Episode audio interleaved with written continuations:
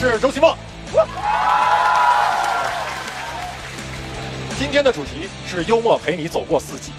那说到四季呢，就不能不聊一下手机啊。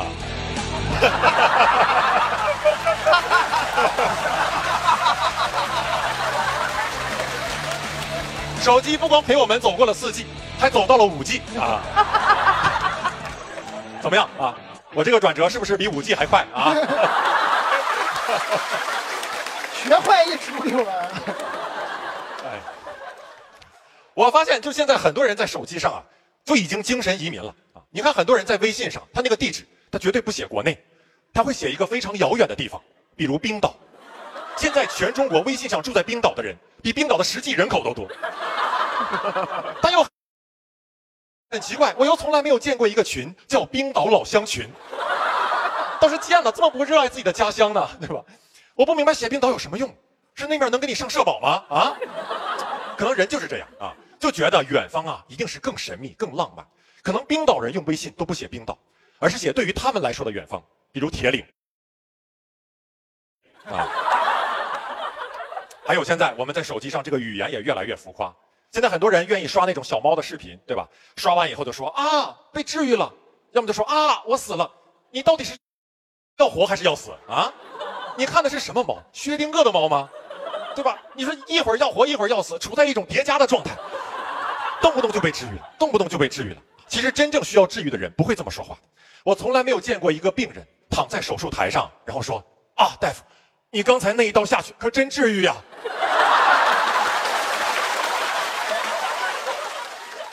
我要把你转给更多的人。再来一刀，啊，我死了，是吧？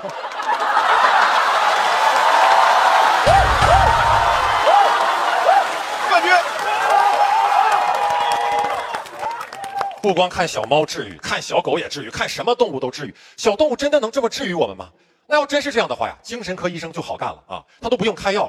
以后你去医院诊断出抑郁啊，大夫就说这样，我呢给你开条狗啊，你先养三个月的啊，早晚各遛一次啊，这是外用的啊，然后再给你开只猫啊，这是内用的啊，吸就行了啊，吸就行了。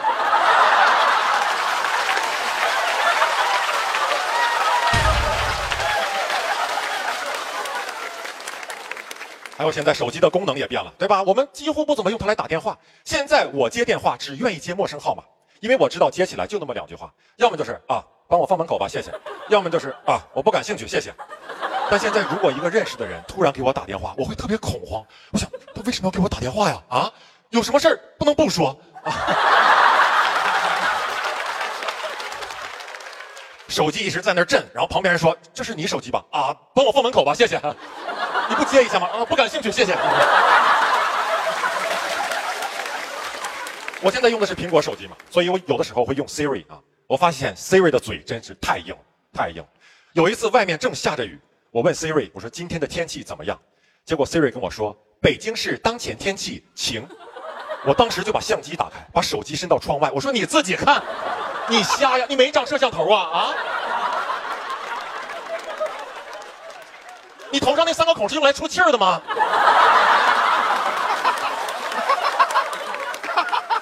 哎，我生气的不是他说错，我生气的是他的那种傲慢。就你说错了，还说的斩钉截铁的，他完全可以在说的时候谦虚一点。比如说北京市当前天气，咱也不敢瞎说呀啊，那天气预报都说不准的事儿，要不你再问问小杜啊。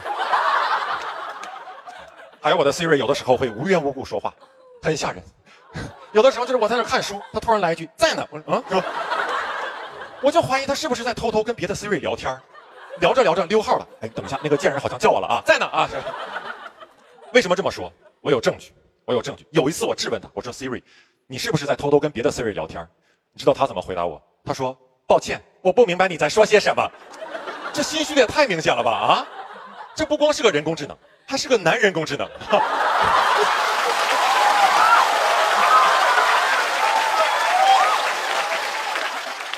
如果我拿出他们聊天的证据，他是不是还会跟我说：“你听我解释，我们只是玩玩。”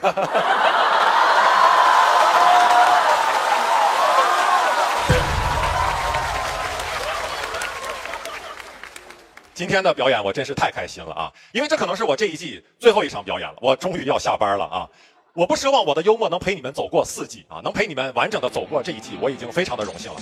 最后想说，如果这一季我们哪个演员的段子让你感受到了冒犯，请你听我解释，我们只是玩玩。